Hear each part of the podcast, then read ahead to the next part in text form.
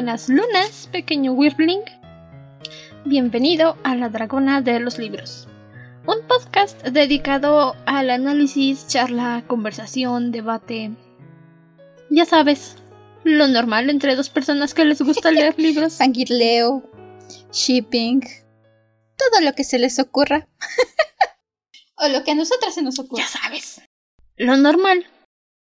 Que por cierto, mi nombre es Andrew, soy su anfitriona y Dragon Wyrm en este podcast literario. Yo soy Ciela, una semana más con ustedes con un nuevo especial, terminando Idun, ya empezando lo siguiente. Todavía no me lo creo, llevamos cuatro libros. Oh, sí. Y apenas es el primer cuarto del año. Este va a ser una temporada larga. Pero fueron cuatro libros muy buenos. Y digo, digo, creo que nos extendimos lo suficiente con Idun. Creo que se habló lo Había necesario mucho de qué hablar. sin terminar cayendo en la redundancia. Pregúntenle a la segunda parte de Triada con sus cuatro horas de grabación. Demasiadas cosas. Deja tú la segunda parte, pregúntenle a Triada con sus seis horas en conjunto. Sí, ahí vamos, paso a pasito. Eso fue salvaje. Ya pasando a lo siguiente. Ya listas para cambiar de página y tachar otro libro más de la lista que todavía se extiende de aquí a Timbuktu. Ya saben, tenemos muchas, muchas cosas. Tengo un problema. Es algo que voy a estar repitiendo seguramente cada semana. Tengo un problema. Miren, mientras ustedes lo disfruten, queridos Gremlings, Yo seguiré aquí hablando de cualquier libro que tenga la palabra dragón, o serie, o película, o lo que sea que en la parte de atrás del libro, o la lo que sea que me diga un dragón en medio, voy a, ah, voy a seguir hablando de eso. o si nosotros no, o si ustedes nos piden que hablemos de alguna cosa, como es el caso el tema del día de hoy. O si en la página de Instagram, que si no nos siguen, arroba dragona bajo de libros podcast, pueden ir y decirme, Andrew, quiero que para el siguiente epi- episodio especial hablen de este tema. Y por supuesto lo vamos a hacer, con mucho gusto. Aunque nos tengamos que chutar toda la serie, como fue, ya van un par de casos, pero nosotras encantadas, nos encanta hablar, nos encanta ver. Aunque tenga que pasarme el fin de semana sentada, de, de todas formas me la paso sentada todo el día, bordando como abuela, mi enorme cojín de gatos mientras veo la serie que nos pidieron, o la película que nos pidieron, o leyendo el cómic que nos pidieron. Por mí no hay problema, ¿eh? Pero, ok, sí, en fin. El título seguramente ya les dijo. Gran spoiler. Para el episodio de esta semana nos pidieron nuestra opinión acerca de la serie de Disney Channel The Owl House. Y oh boy, cómo me hubiera encantado que Disney fuera menos homofóbico Es muy y buena. terminaran la serie. Yo debo decir que ya le tenía puesto el ojo a The Old House, pero Andrew lo sabe, me lo, me lo recalca de vez en cuando. Pero yo soy muy tardada para ver las cosas, aún las cosas que me interesan. Así que gracias quien haya pedido la recomendación. Ya le tenía puesto el ojo a The Old House. Y sí, sabes, es de esas cosas donde, donde Disney juega chueco. Y de verdad que da coraje que Disney juegue chueco. Dilo como es, son unos homofóbicos en Disney, son unos hipócritas. Yo honestamente no tengo miedo de decirlo. Y si algún ejecutivo de Disney por alguna razón escucha esto, no me caen bien. No tienen nada de malo que haya una serie con una relación gay. Es una relación y ya, ¿ok? Pero, en fin. Yo quería ver The Owl House cuando acabó la primera temporada porque en Tumblr me salió corto de la pelea entre Ida y Lilith y dije, oye, esto está buenísimo, lo quiero ver. Y dije, bueno, voy a esperarme a que publiquen más capítulos para verla con ganas, con calmita. Y de repente, oh, ¿qué crees? A Disney no le gustan las parejas gay, sería cancelada. Y yo dije, bueno, no la voy a ver. ¿Para qué? Voy a sufrir, me voy a frustrar, no está acabada y me voy a enojar más con Disney. Y entonces la pidieron para el episodio especial y dije, bueno, ni modo. me tendré que enojar con Disney otra vez. Pero lo voy a ver. La primera vez que escuché de The Old House fue en un stream de Alex Hirsch, el creador de Gravity Falls. Hizo varios streams por ahí haciendo peticiones de imágenes y todo eso. Y en una de esas ocasiones... Él ¿eh? también. Pausa de comercial. También, te interrumpo un momento. Pobrecito, al creador de Gravity Falls, también le limitaron mucho su serie por homofóbicos. Pobrecito. Sí, de otro que también ha... I feel you, my bro. Continúa. Y eso que Alex Hirsch hizo intentos más chiquitos y hasta de sus intentos más chiquitos se lo cortaron. Pero sí, justamente. Alex Hirsch invitó a Dana Terrance, la creadora de Old House, a uno de estos streams. De hecho, este que vi fue un stream de caridad que estuvieron haciendo, donde estuvieron donando el dinero para una situación que había ahí en Estados Unidos, no me acuerdo cuál era exactamente. Pero Dana Terrance estuvo haciendo varios dibujos de Eda, de Luz, de King. Antes siquiera apenas estaba la serie en producción y estuvo haciendo los dibujos. Y desde que empecé a ver estos dibujos de Luz en el. en Owlbird volando en el paliamigo, dije. Tengo que ver esto. no sé ni de qué trata, pero nomás con ver esos dibujos sé que tengo que ver esa serie. ¿Han visto ese meme de Brooklyn Nine-Nine en el que Rose está agarrando un perrito y siempre le cambian lo que está agarrando y dice, solo he conocido X cosa por dos minutos, pero si algo malo le pasa, mataré a todos en esta habitación y luego me suicidaré? Bueno, así pasa. Solo he visto The Owl House por tres dibujitos, pero si algo malo le pasa, voy a matar a todos en esta habitación y luego me voy a suicidar. Definitivamente. Es una serie con... Ya empezando a ver la serie, es una serie con tanta chispa, tan buenos conceptos. La adoro, adoro la animación que tenemos en las peleas o en los momentos de acción. Es hermosa, la animación es... De veras. La animación es lo que le da más fuerza a la serie. Los personajes son muy agradables. Incluso Hoot Hoot. Y no me importa si alguien me dice lo contrario. Yo soy Lilith en esta casa y yo quiero que Hoot Hoot sea mi amiguito. Pobrecito, nadie lo pela. Y el humor es bueno. No te estresa. No es de esas series que se esfuerzan demasiado para hacerte reír.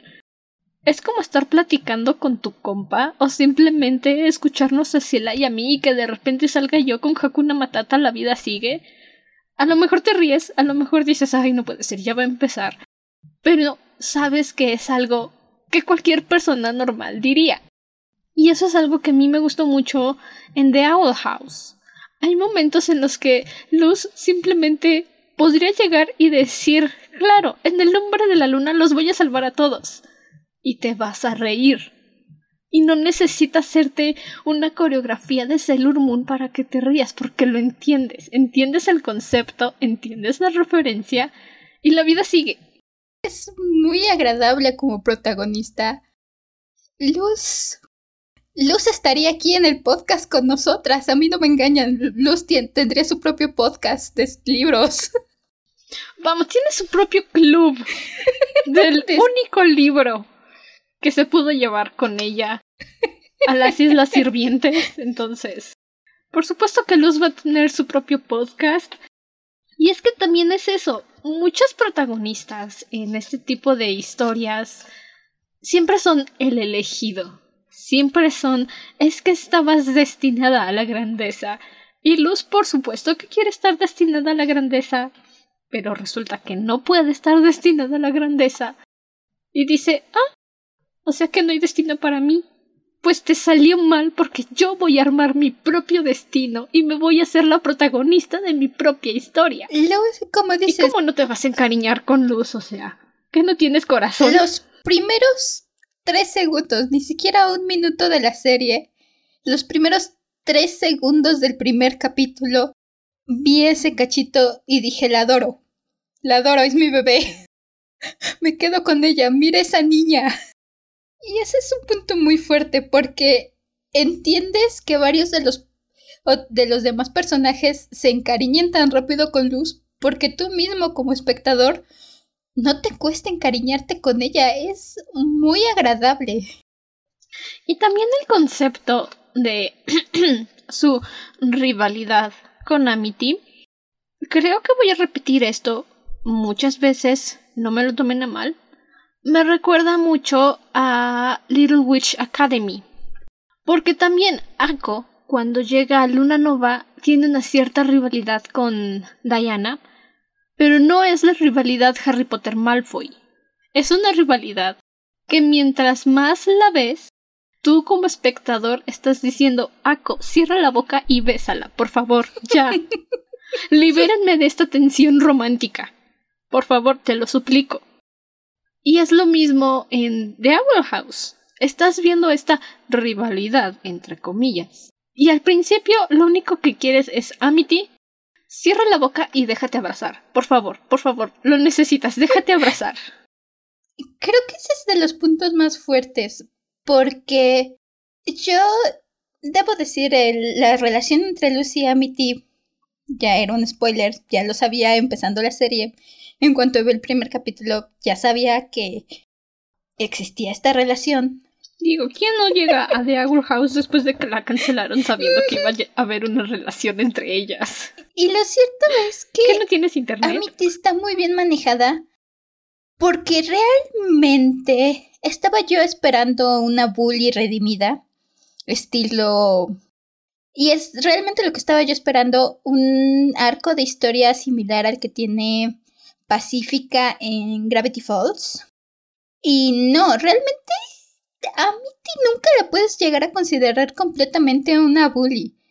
Tiene sus choques con Luz. Lo cierto es que también tiene mucha razón, porque sus choques con Luz las primeras veces son ¿Por qué rayos siempre que tú estás cerca me acabo yo metiendo en problemas? ¿Qué te pasa?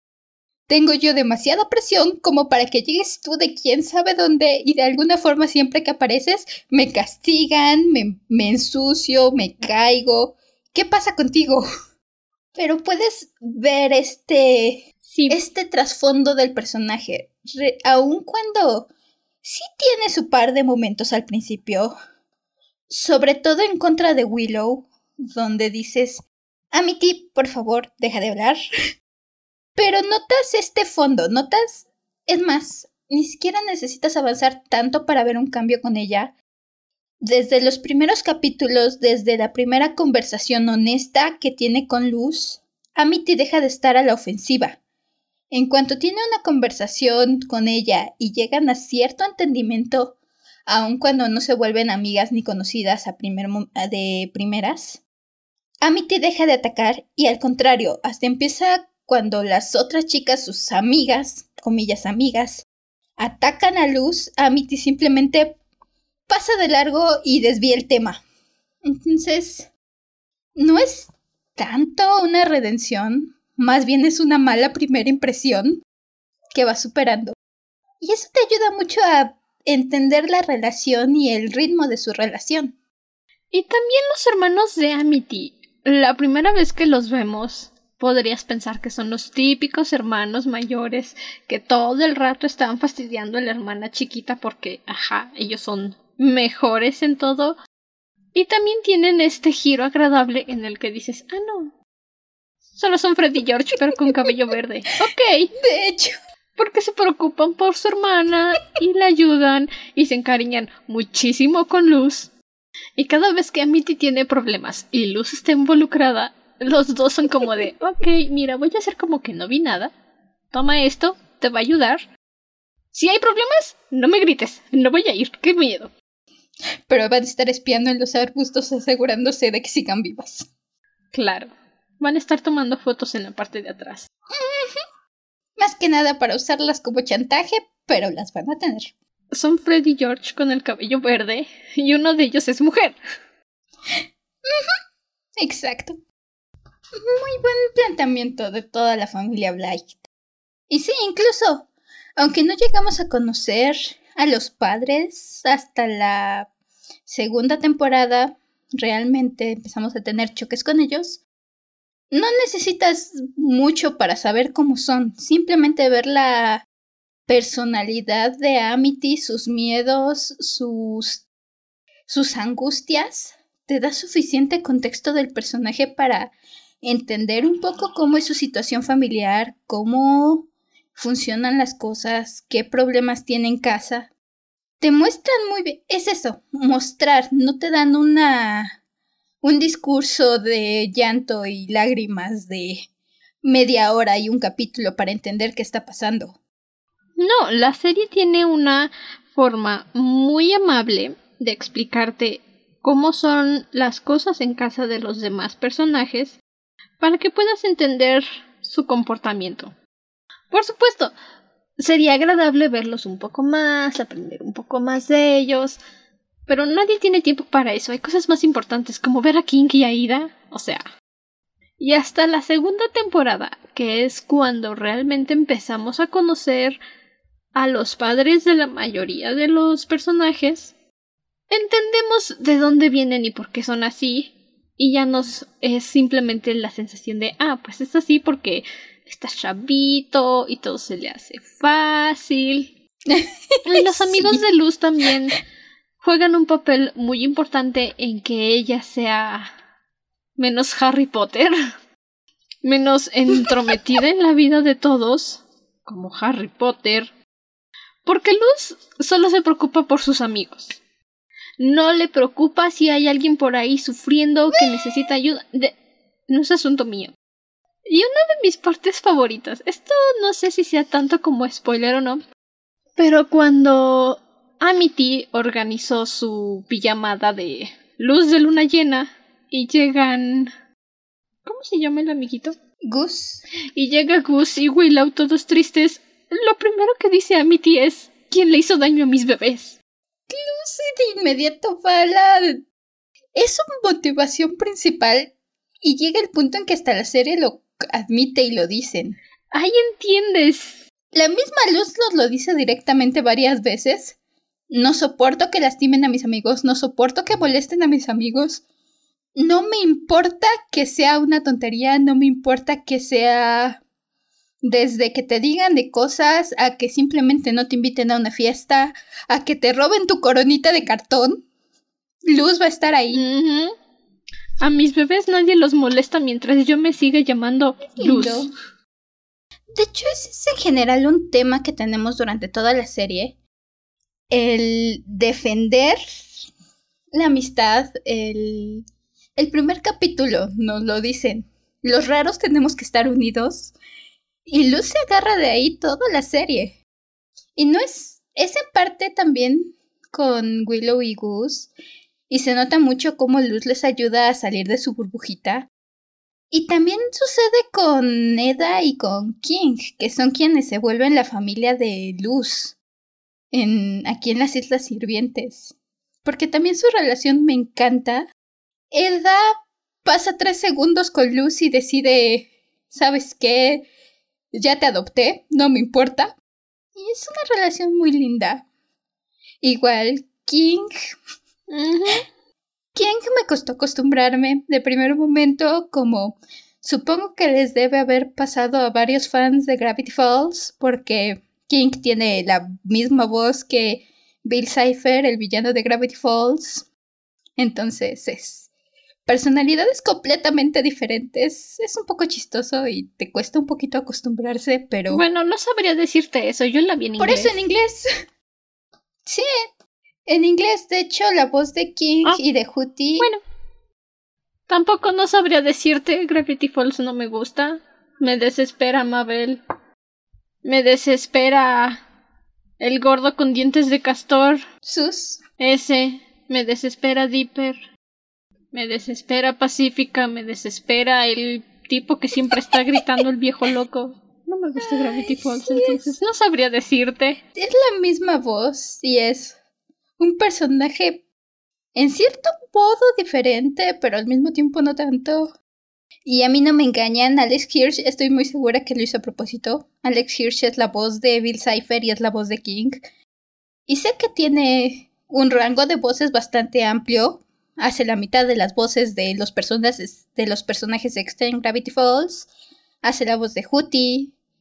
Entonces, estoy muy segura que quiso hacerlo casi a propósito, pero a lo mejor le dijo a su amix Dana, "Oye, yo soy actor de voz y también soy director. ¿Qué tal que te hago las voces de tus personajes como apoyo a tu proyecto que me encanta?" Y Dana dijo, "Sí, ok." sí. Y entonces Alex dijo, sí, cayó en mi trampa. De hecho, creo que son pareja. No me creas mucho, pero tengo entendido de que son pareja. Pero sí. Cuesta, cuesta un poquito acostumbrarte a la voz de King. Si bien es de Gravity Falls, pero ya que te acostumbras, creo que el personaje de King fue uno de mis personajes favoritos. El hecho de que todos los personajes tienen bastantes dimensiones, no son solamente este primer momento que ves, ¿no? Este estereotipo que te pueden parecer a primer momento. Wikipedia, a quien no le creo mucho, dice que sí está en una relación con el creador de Gravity Falls. Ajá, bueno, te interrumpí. Continúa. King. King y Eda, por ejemplo. De primer momento, King parece un poco el alivio cómico un poco el, oh sí, soy malo, pero soy adorable. Y me gusta que, sobre todo más adelante hacia la segunda temporada, empezamos a entrar más en su pasado y en sus personajes, en sus motivaciones, en todo esto que traen atrás. Y es muy lindo porque no solamente Luz es la que está creciendo y aprendiendo y la que tiene muchas cosas ahí que tiene que resolver, además de ya saben, el gran malo que tenemos que enfrentar. También hay varias cosas personales que tenemos que ir resolviendo con los demás personajes. Y es lindo que nos den ese tiempo con ellos. La primera temporada, a como yo lo veo, fue, si lo ponemos en comparación, nuestro primer libro introductorio, en el que nos explicaban el sistema de magia, nos daban un recorrido por todo el mundo para saber en dónde estábamos parados, para poder ubicarnos bien y no decir ¿qué? ¿Y ese lugar? ¿Cuándo lo mencionaron? O sea, no se inventen cosas de la nada, por favor, tantita lógica.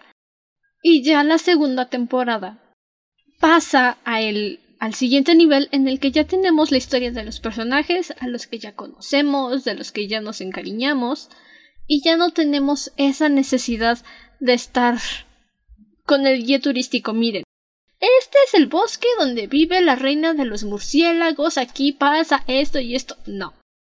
La segunda temporada ya es más fácil de habituarse porque ya conoces las Islas Sirvientes, ya sabes lo que está pasando. Y entonces se pueden dar la libertad de decir, bueno, ahora van a ir para acá, y van a ir para allá, y pasa esto, y pasa aquello, y hacen esto, y hacen aquello. Y como ya tuviste tu periodo de introducción, ya no estás pensando, oye, pero ¿y esto cómo se hace? ¿Y si se puede hacer esto? ¿Y si aquello? ¿Y si lo otro? Porque ya lo sabes. Y también la segunda temporada se permite el lujo de darte una introducción más larga a los que van a venir siendo los antagonistas de la serie, a los líderes de los aquelarres, a darte un poco de explicación en el emperador. Nos presentan también a un personaje en la segunda temporada, a Hunter, que lamentablemente no tenemos mucha información de él, así que no sé qué pensar, excepto, compa, necesitas un té, un abrazo, unas 400 horas de terapia, necesitas un chocolate caliente y necesitas dejar que tu pequeño palismán te dé unos picotes en la cabeza para darte relajación, ¿ok? Ok. Vuelve la siguiente semana y repetimos. La primera temporada tenemos a Lilith como principal antagonista, con la que siempre está intentando atrapar a Eda. Ya la segunda temporada, como dices, nos introducen a Hunter. La segunda temporada va con todo, entra más a detalle de trama, ya cada capítulo trae cositas. No dudo que la cancelación haya influido en eso. Sí se siente que la primera temporada tiene como más espacio para respirar, para meter por ahí un par de tonterías que han hecho Lucy y sus amigos o un par de cositas que pasan aquí y allá. La segunda temporada, como dices, nos enfocamos más en tenemos esta situación en el mundo, tenemos a los líderes de los aquelares, nos introducen nuevos personajes o nos dan nuevas dimensiones de personajes constantemente. Vamos avanzando en lo que creemos que, en lo que se supone que pasó y nos lo van construyendo, nos van construyendo también, ¿sabes qué? Es que esto que creíamos puede que no sea verdad. Cositas así nos van añadiendo de poco a poco. Insisto, tristemente, cierta compañía del mal que vendió su alma al diablo y sigue devorando compañías sin ton ni son para tener el control total del mundo del cine dijo, ay, es que pusiste una pareja gay. ¿Sabes qué? Te voy a cancelar. Lo siento, no podemos mostrarle eso a los niños. No. Y no me van a convencer de otra cosa. Fue por eso que la cancelaron. O sea, no. No hay ninguna otra explicación. que porque tenía bajos ratings. Por favor, ¿estás viendo a King? Simplemente porque King está en el programa, la gente se sentaría a verlo porque es adorable. ¿Has visto a Eda? La gente se va a sentar a ver la serie porque Eda es divertidísima. Es el adulto que todos nos hemos convertido. O sea, por los ratings no fue. No. Por el humor y porque Luz es una friki otaku que se la vive haciendo referencias a su libro de Azura, la bruja mágica. No, por supuesto que no. Fue por la relación entre Luz y Amity. Nadie les cree eso de que no encaja con la marca de Disney o lo que sea que hayan dicho. Y ya sé que es abril. Bueno, no, no es abril, es enero, febrero, marzo, abril. Mayo, cuando ustedes están escuchando esto, es mayo. No se dejen engañar el próximo mes cuando Disney saque su propaganda de ay no, apoyo a la comunidad, pongo mi arco iris. No, no se dejen engañar, por favor. A esos tipos les vale un reverendo cacahuate la comunidad. Se lo suplico, no se dejen encaustar por el ratón del mal. Lo único que les interesa de la comunidad es el dinero que puedan generar de ellos. Y ni tanto porque ve cómo tratan Es el dinero. Sí. Son don cangrejo. el pretexto principal que he escuchado, que es lo que dijo oficialmente un ejecutivo, es que The Old House no encajaba con la imagen de Disney o la vibra de Disney y algo así. Y lo primero que yo pensé cuando leí eso es que realmente es la peor excusa que se les pudo haber ocurrido. En especial porque ni siquiera decir, bueno, es que The Old House tiene esta vibra de mundo fantástico diferente. Porque realmente su vibra no está tan alejada de los mundos que nos presentan en Gravity Falls o Estar contra las Fuerzas del Mal, que han sido otros de los dos grandes que ha tenido Disney XD, realmente no está tan alejado del tipo de chistes extraños que te encontrarías, del mundo bizarro que te encontrarías en cualquiera de esos dos. ¿Sabes cuál es el problema? No tienen un triángulo amoroso. Ese es su problema. No fuera estar contra las fuerzas del mal, y ella echándole ojitos al demonio, que siempre se me olvida su nombre, y a Marco, y Marco echándole ojitos a Star, y la otra niña de cabello de colores, que también siempre, siempre se me olvida su nombre, y luego Marco al demonio, novio de Star, o sea, el problema es que no tenía suficiente drama amoroso. Hétero, por cierto, Ajá, no sean los 30 relajos, relajos románticos que tenía Star, ¿por qué? Porque es que no pega con los estándares de Disney. Nadie les cree eso. Disney, antes eras mi héroe. Antes aspiraba algún día en mis sueños lunáticos de niña a trabajar en Disney. Ya. Ahora solo quiero verte arder. Bueno, no, ni tanto.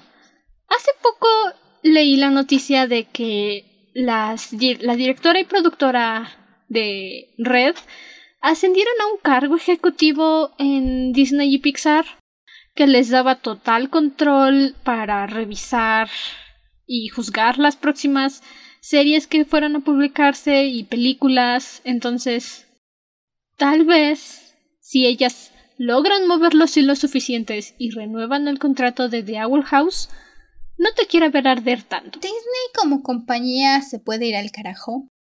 Los equipos creativos y Es más, Disney toma un boleto de tren, te me vas junto con Alsan a cerrar el hocico.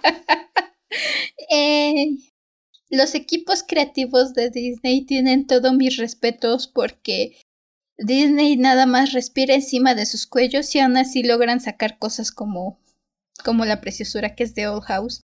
Y no dudo que Dana Terrance haya tenido que luchar con uñas y dientes por ello. Gracias a todos los creativos de Disney que siguen dando la lucha, que nos siguen trayendo buenas series, buenas historias, buenas películas. Que no se dejen intimidar por ese ratón del mal que están dispuestos a echarse el round con el ratón del mal porque saben que es la forma en que pueden hacer llegar su arte a las personas. Mis respetos. Que están dispuestos a decirle al ratón, ¿sabes qué? Tú, yo, a las tres, detrás de las oficinas. Te espero. Tienen mis respetos los creativos. este... ¿Pero de qué estamos hablando? De todo y de nada. Sí, como suele suceder en este tipo de situaciones, donde tenemos que abarcar mucho en poco. ¿Quieres entrar a los spoilers? ¿Qué no estábamos ya en spoilers? Ah, realmente no. No hemos dado información específica. Mm. bueno. Digo, no veo qué cambio pueda haber, pero seguro, ok.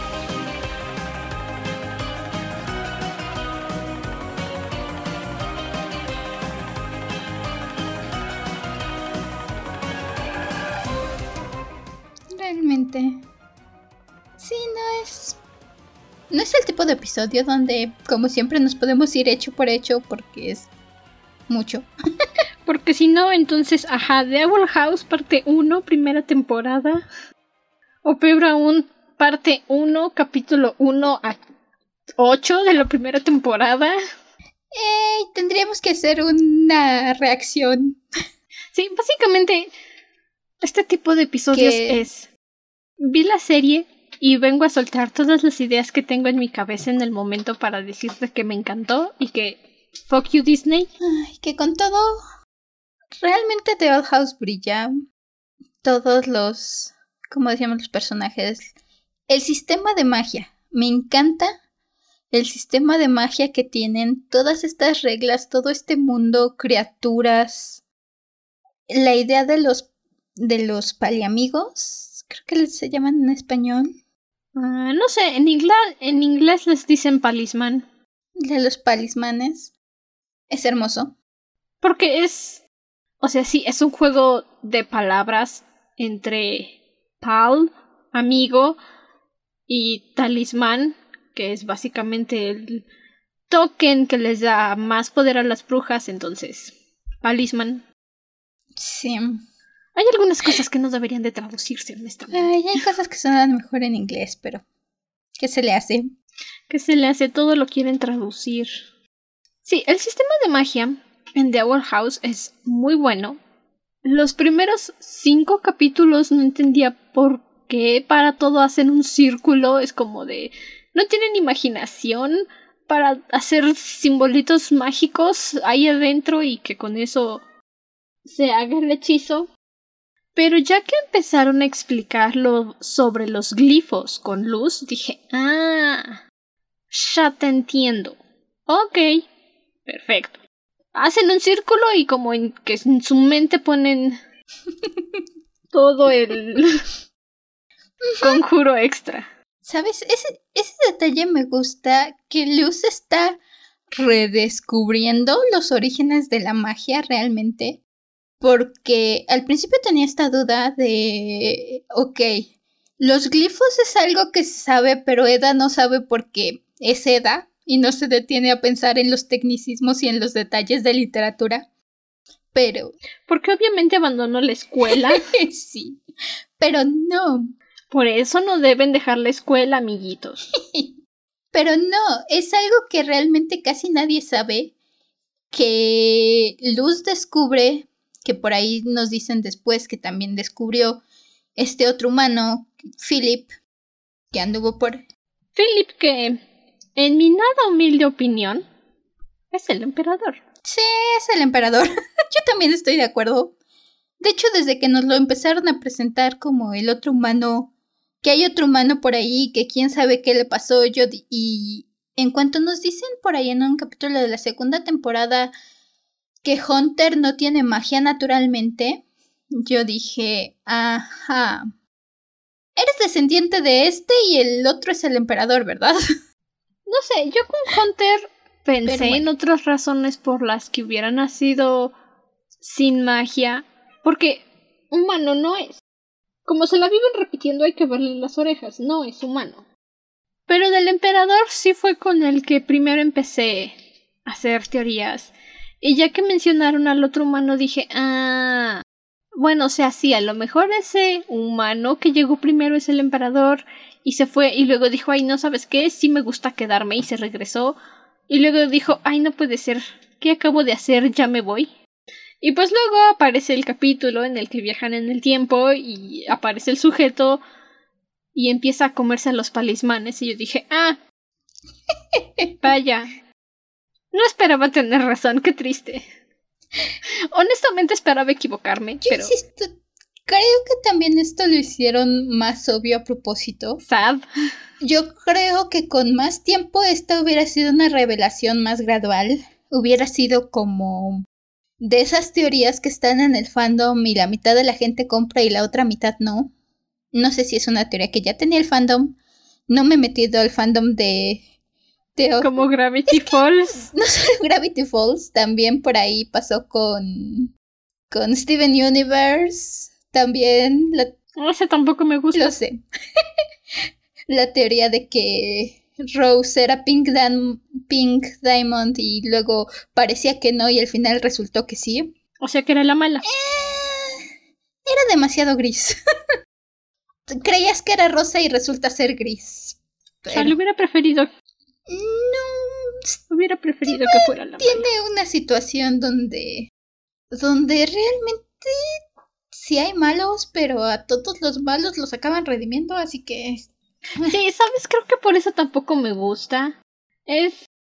saliendo de tema, como siempre.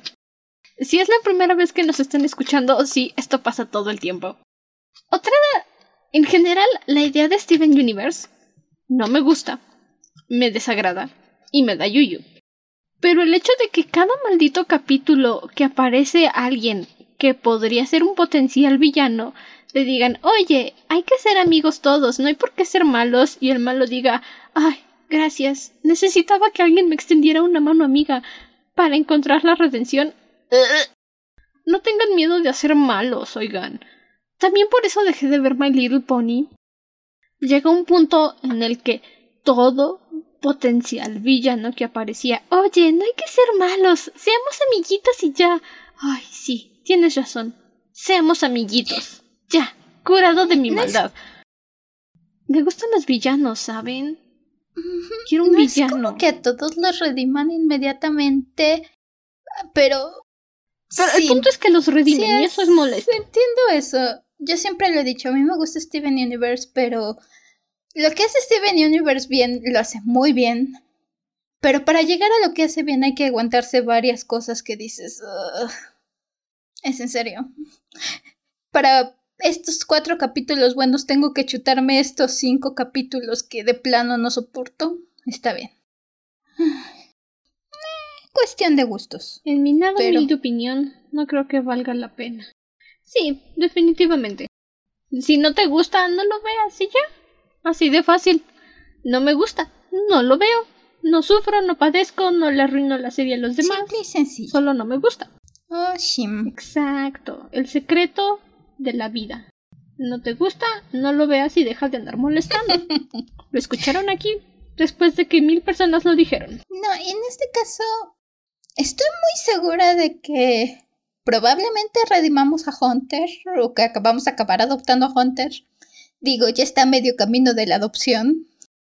Es muy probable porque realmente el personaje de Hunter no es un villano ni un antagonista.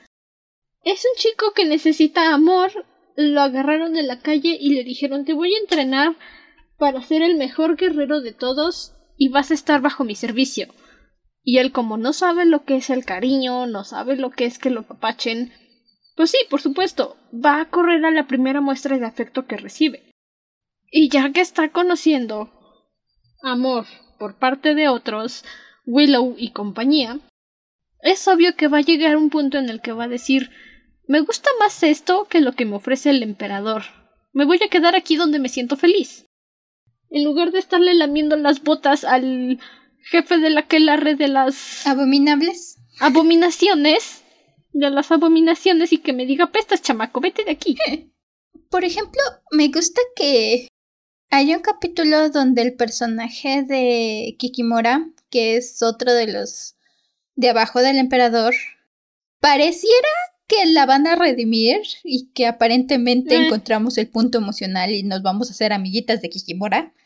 Y a la mera hora Kikimora se las voltea y les dice, ¿qué, me importa mi familia? ¿Qué me importa que ya no me consideren familia? Yo quiero mi ascenso.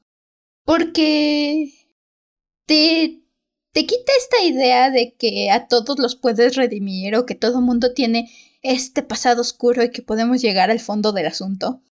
Realmente mi opinión con Kikimora es... bla. Porque la primera temporada sí lo hubiera considerado una villana en potencia, o al menos un antagonista decente por todas las cosas que le criticaba a Lilith de no poder capturar a Eda. Pero la segunda temporada, cuando empezó a hacer estas rabietas, estos berrinches porque Hunter el soldado dorado estaba llevándose la atención del emperador, dije, no, ¿sabes qué? Es otro general Sao. Es otro general Sao que nada más espera que le digan sí, bien hecho, eres malvado, eres un villano, eres despiadado. Y pues no, yo la verdad Kikimora, nada. Además me recuerda a los cocos de Moana. Por su nombre, solo son cocos. Realmente baja muy rápido, como dices, empieza a hacer rabietas, empieza... La vemos simplemente contra la líder de la que larre de las plantas y dices, ok, sí, no. No, mana, no la armas. no la armas ni siquiera al, al papel de mano derecha o la me botas oficial. Nomás estás ahí. Kikimora, siéntate, te avergüenzas. Creo que vamos a tener más cuestión de antagonismo con algunos, no con todos, porque también ya nos demostraron que el líder de el aquelarre de los abominables tiene un lado más blando de lo que parecía en la forma en que trata Hunter en esta ocasión, al final del capítulo donde lo manda a buscar más reclutas entonces, no creo que todos los líderes de los aquelarres vayan a ser antagonistas, pero yo creo que sí va a haber un par. Terra, la de las plantas en especiales, a la que le traigo de momento echado el ojo, no hemos conocido más, que van a ser otros obstáculos y problemas que vamos a tener por ahí. Sería interesante poder conocer a los demás, porque también conocimos al líder de la que la red de los bardos, el exnovio de Eda, parecía tener buen potencial como rebelde, pero al final creo que nada más era eso, potencial. Porque es demasiado blandito, es, es demasiado suave para realmente creerle el papel de que está en contra del emperador. Aprecio el intento, te lo agradezco mucho, Creo que más bien se ha vuelto. Pero siéntate, te vas a lastimar. Algo más en juego para Eda. Un pedazo del pasado de Eda. Un poco de angustia y frustración en el sentido que ya no se acuerda que estaba del lado de Eda. Entonces, darle este esta capa extra de algo más más personal a la pelea pero sí es un capítulo que lo vemos como líder rebelde. E incluso en ese capítulo nos deja entender bastante bien que ah, tiene el espíritu, pero tal vez no la confianza como para de verdad organizar una revuelta en contra del emperador. Sobre no todos pueden ser héroes, algunos tienen que ser prim y quedarse en la parte de atrás y aprender medicina. En mi opinión le falta estrategia. El hecho de que este único capítulo donde lo vemos como rebelde llevaba como tres misiones y en la tercera misión ya estaba planeando un plan suicida.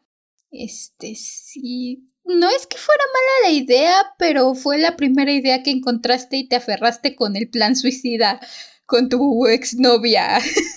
O sea, sí.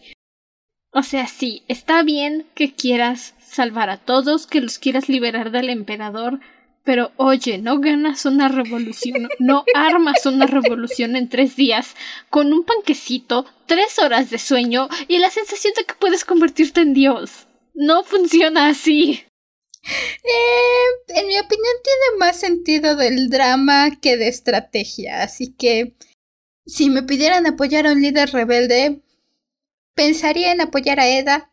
No estoy muy segura porque es Eda, así que... I don't know. Yo apoyaría a Lilith. Me agrada Lilith, me agrada bastante. Me gusta que, igual como con Amity, aun cuando estábamos en contra de ella, realmente podías ver que en el fondo lo que le importaba era su hermana, que estaba... Si su, su insistencia de querer atrapar a Eda, de querer arrestarla, de que se uniera al, a la que la red del emperador venía de la intención de querer ayudar a Eda, me agrada bastante. Pero al mismo tiempo confío en los poderes de Lilith, confío en sus conocimientos, pero yo me iría más por la astucia callejera de Eda porque siento que el emperador le habló bonito tantito y ahí andaba. Así que... Se necesita la estrategia y la paranoia de proteger todo de Lilith porque la astucia callejera de Eda, bueno, miren dónde nos llevó. Ay, creo que es el punto. Realmente no hay un personaje que pueda... sí. Sí hay un Gryffindor en esta historia. Es no lo sé. Sí, No, sí, por supuesto. Aunque tenga actitudes de Slytherin, es bien Gryffindor. Hay una pelea. Vamos a pelear. Pero no sabes con quién vamos a pelear. Dije, vamos a pelear. Te pregunté, ¿quieres? No, dije, vamos. Es más sangre de cañón que... las balas de cañón.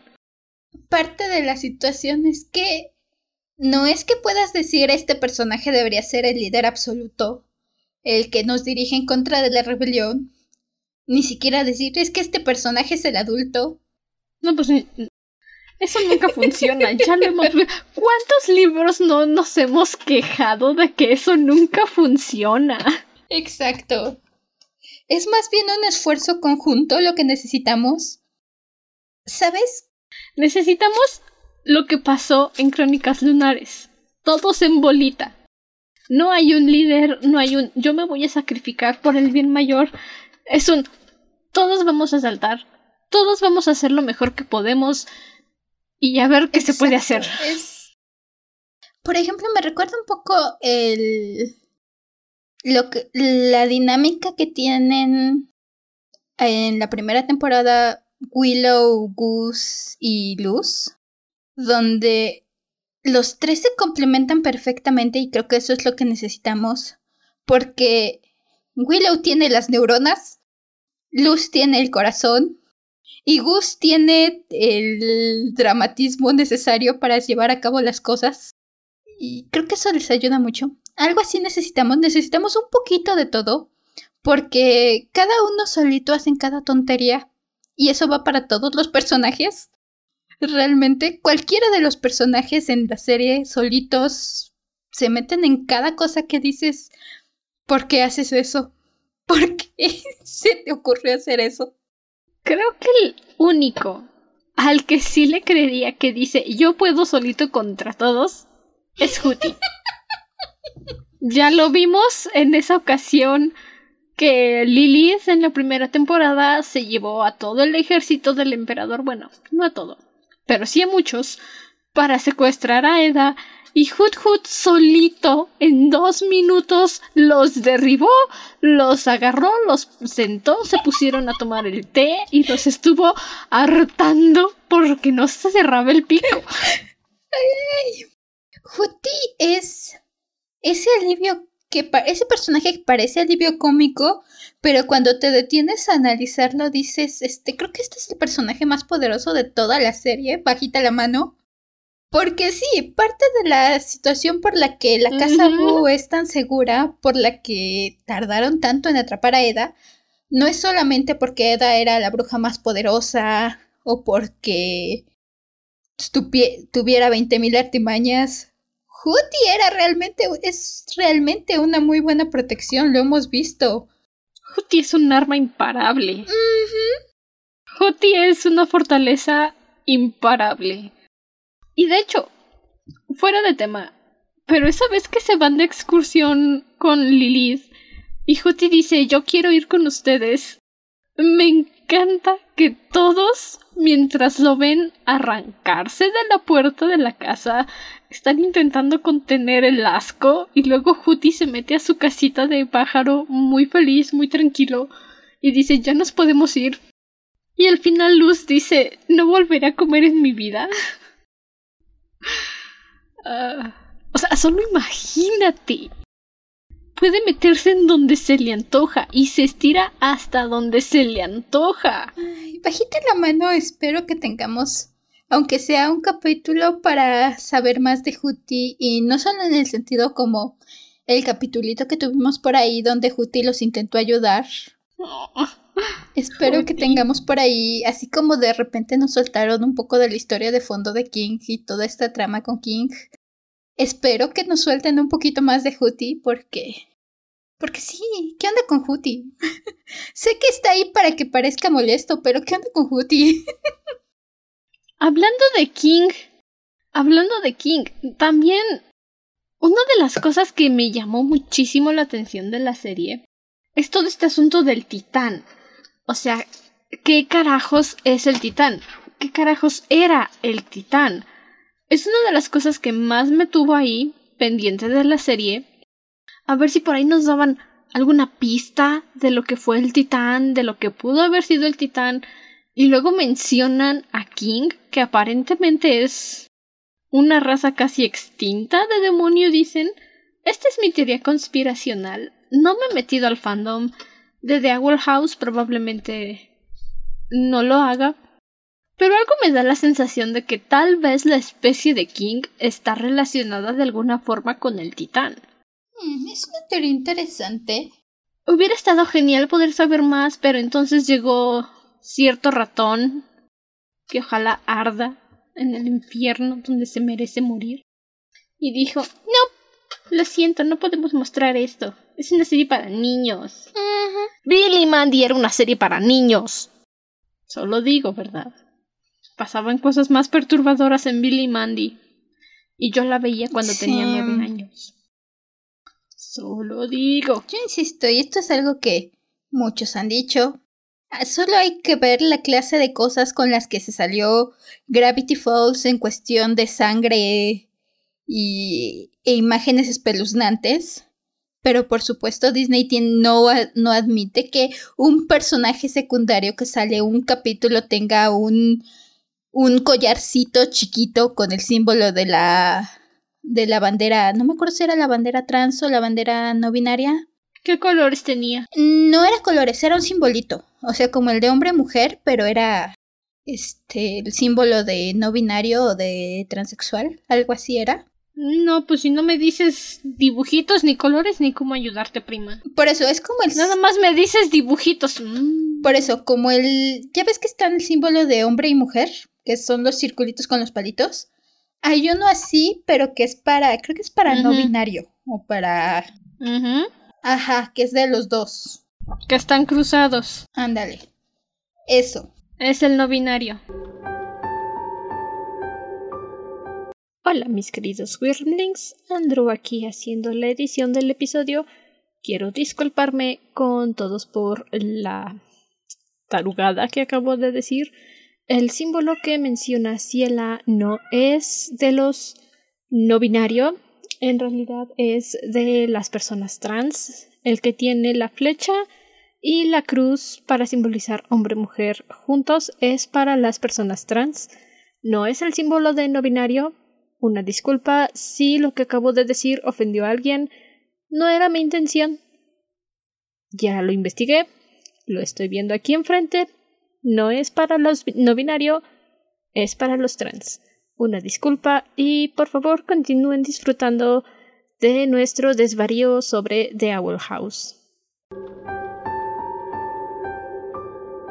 O sea, los dejaron salirse con sangre, con animal, cabezas de animales sangrando por los ojos, con Bill Cipher cambiando los la función de los orificios de la cara de una persona, pero por supuesto no podemos tener un personaje por ahí al fondo con el collarcito de no binario. No tan no tan hipocresía. Es que yo de verdad, de nuevo, saliendo de tema, exacto, notan la hipocresía. No entiendo cómo hay gente que todavía dice, ay no, es que me encanta Disney, amo Disney, es mi compañía favorita, es mi compañía de la infancia. Bro, también la mía, crecí viendo Disney. Hago una cita de las películas clásicas de Disney al menos dos veces por episodio. Y aún así detesto en lo que la compañía se ha convertido, detesto lo que Disney ha estado haciendo, o sea, muy family friendly, muy apoyador y todo lo que quieran. Pero si a algún creativo se le ocurre decir, oye, este personaje de aquí atrás, que dibujé curiosamente, sin fijarme, con los colores de la bandera no binaria, voy a dejarlo que tenga su ropa así porque, ajá, pasó, no hay ningún problema, qué lindo. Y Disney va y les dice, ¿me quitas esa cochinada de ahí? Porque no podemos mostrarle eso a los niños. Ah, pero no tiene problemas con mostrar sangre, violencia y tripas, ¿verdad? O sea, la mera hipocresía. E insisto, en junio van a volver de hipócritas. ¡Ay, sí! El mes del orgullo, la banderita, los personajes de Mickey Mouse caminando en un arco iris. Simplemente. Patrañas. Ya, perdón. Me pongo intensa con Disney porque realmente, en este punto, los odio. La misma Dana Terrance lo dijo, si quieren mercancía de, de The Old House, no compren la mercancía oficial de Disney. Y eso lo dijo ella misma. Yo también lo diría.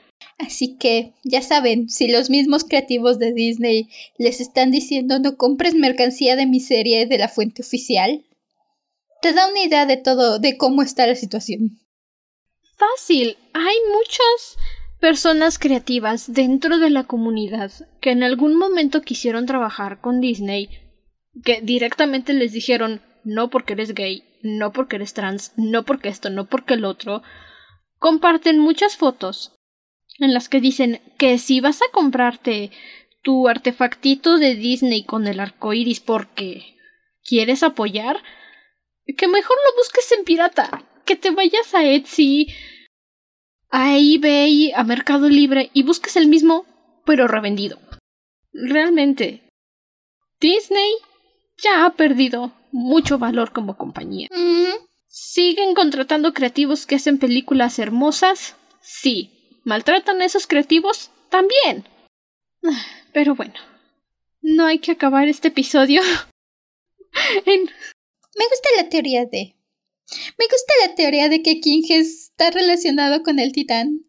Espero que tengamos tiempo de... ¿Sabes? Sería incluso una muy buena forma de unir la línea que tenemos de historia con King y su pasado con la, con la trama principal.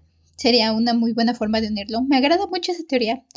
A mí no se me había ocurrido, pero es buena. Se me ocurrió después de que apareció su papá y deja la carta que Juti se comió porque por supuesto tiene gusanos en el cerebro. Ay,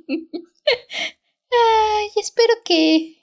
Y al ver sus cuernos y luego nos muestran el esqueleto del titán, fue como, ah, oye, hay unas cuantas similitudes en cuanto a estructura del señor papá de King con el señor titán morido. Tiene sentido. Sobre todo porque The Old House está siguiendo un poco esta situación donde los detalles cuentan.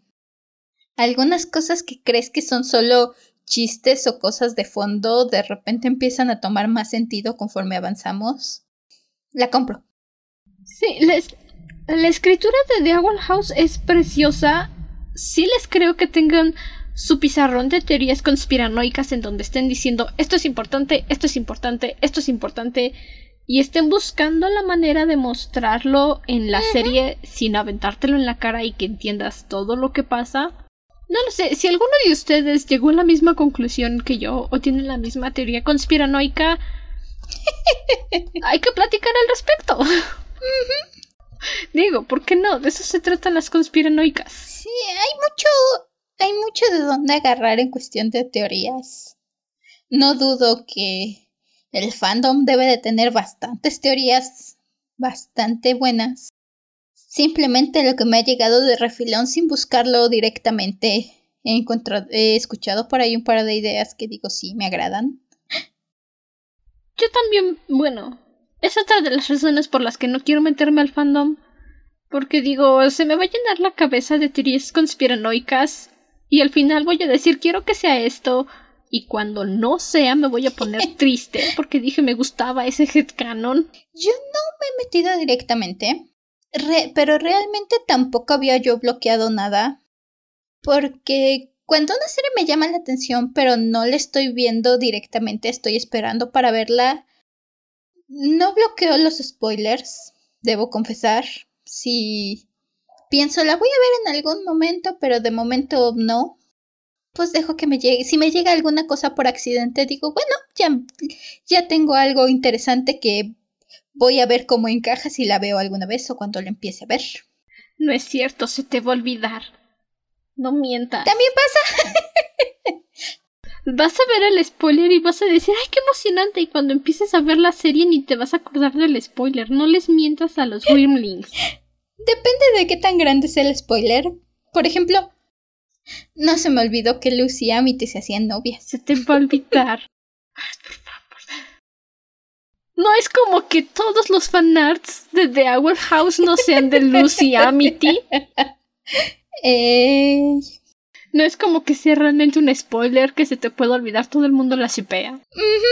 Y aun si no fueran canon, tú también dirías, claro, son novias. Son una pareja hermosa. ¿Sabes? Es, es lo que agradezco que al menos hayan tenido la oportunidad de literalmente decir soy pareja, es mi novia, quiere salir conmigo, que hayamos podido ver en pantalla escenas como Amity defendiendo a Luz y diciendo aléjate de mi luz.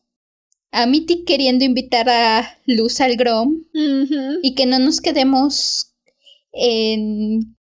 Y sobre todo cuando Luz está enferma, Amity yendo por todas las islas sirvientes, voy a ser la mejor novia de todas, voy a proteger a mi novia. Tú puedes, Amity. Sí, es lo que agradezco que al menos hayan tenido la oportunidad de decir abiertamente, sí, esta es mi novia, mira, la adoro, la amo, le doy besitos a cada rato, nos sonrojamos cuando nos vemos muy juntitas, tuvimos nuestra ah. escena incómoda del túnel del amor donde intentaron que quedáramos juntas. Oye, fue el mejor cringe que he visto desde Red. Sí. Así que agradezco que tuvieran esa oportunidad porque otras caricaturas que han intentado no lo han logrado. Seguramente esa fue la última gota para que Disney dijera, ¿sabes qué? Te me largas de las televisiones familiares. Muy tristemente es probable, pero me alegro que al menos lo hubieran logrado. Que no fuera...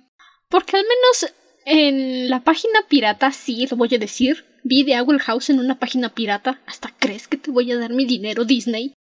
llegó al capítulo 14 y en esos capítulos, creo que es en el 10 en el que empiezan a salir, en esos cuatro capítulos fue muy bonito escucharlas decir, es mi novia, somos novias, estamos saliendo. Bien por ustedes, mis reinas. Sean felices. De hecho, creo que empiezan a salir un poco antes. Pero sí.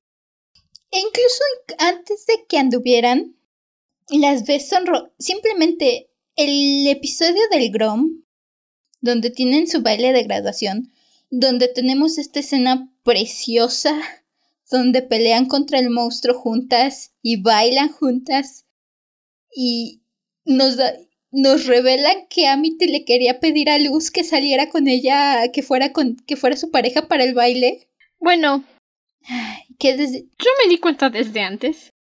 Desde que están en la biblioteca. Sí. Y los hermanos de Amity le están molestando porque son hermanos mayores. Es su trabajo. Y una de las paginitas empieza a decir, ahora que estamos juntas en la escuela no sé cómo hablarle.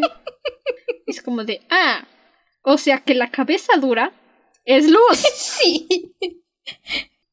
De hecho es lindo, tenemos muchos momentos antes de que anden donde Amity se sonroja, donde le, le hace ojitos.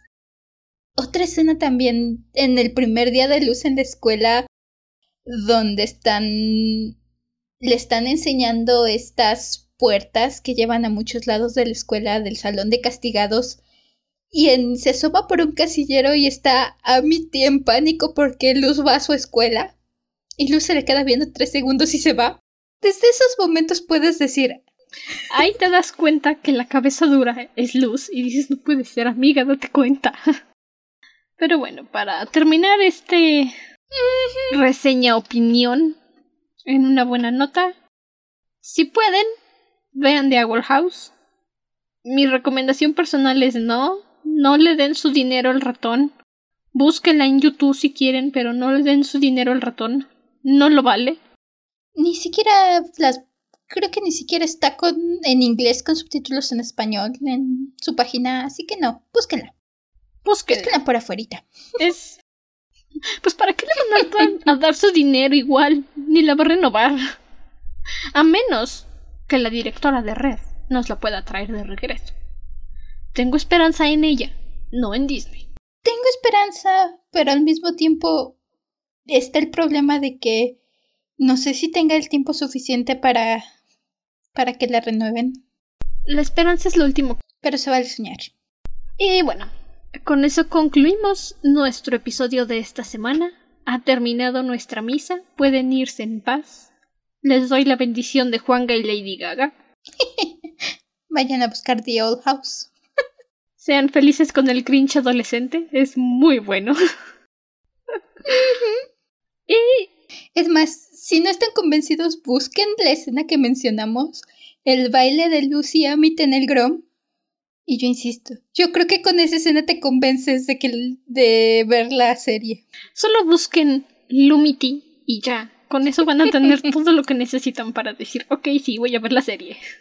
Recuerden que si quieren escuchar nuestra opinión sobre algún tema en particular, ya sea serie, película, libro, cómic, nos pueden enviar un mensaje por Instagram, arroba dragona-de librospod, y ya nosotras vamos a sufrir para ver en dónde lo acomodamos, pero vamos a tomar su consideración, su opinión, y lo vamos a comentar aquí en el podcast. Ya saben, ustedes eligen los episodios especiales de esta temporada. Y nosotras encantada de hablar, de hablar de cualquier tema que nos den. Es más, nos dan buenas series que ver y que disfrutar. Películas. Así que ya saben, por supuesto. Y es más, ya estoy pensando en obligar a Ciela a ponerse a leer Dear Door para que para para no estar sola en este sufrimiento. Si nos siguen en Instagram, saben que cada sábado estoy teniendo una crisis existencial con ese manga. Sé que dije que iba a ser un mini pero es que no puedo. El tiempo que me toma recuperarme de la actualización del sábado, ya salió otro episodio.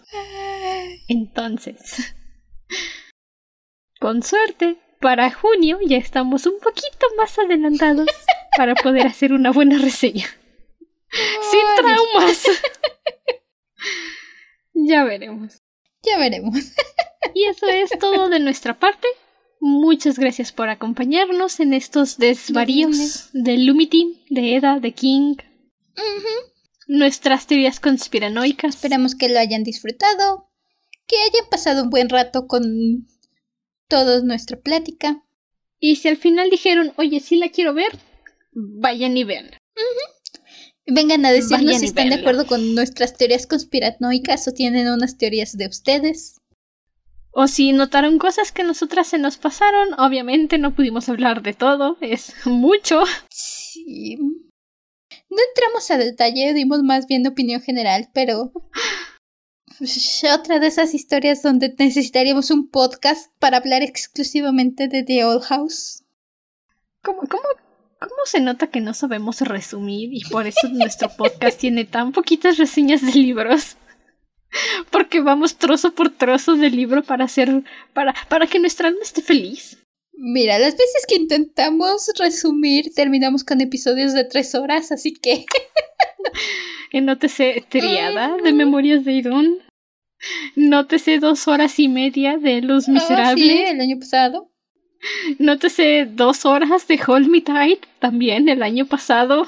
Cierto. No te sé cuál fue uno de Crónicas Lunares, que sé que también nos aventamos tres horas.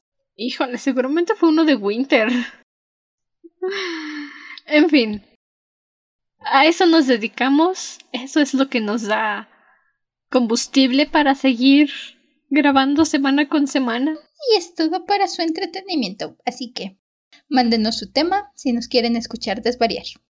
Exactamente. Igual si quieren ver nuestras notas un poco más a detalle acerca de cuál fue lo que fuimos pensando, leyendo o viendo. Por ejemplo, de aquí de Old House están disponibles en Patreon. Este. Spoiler alert.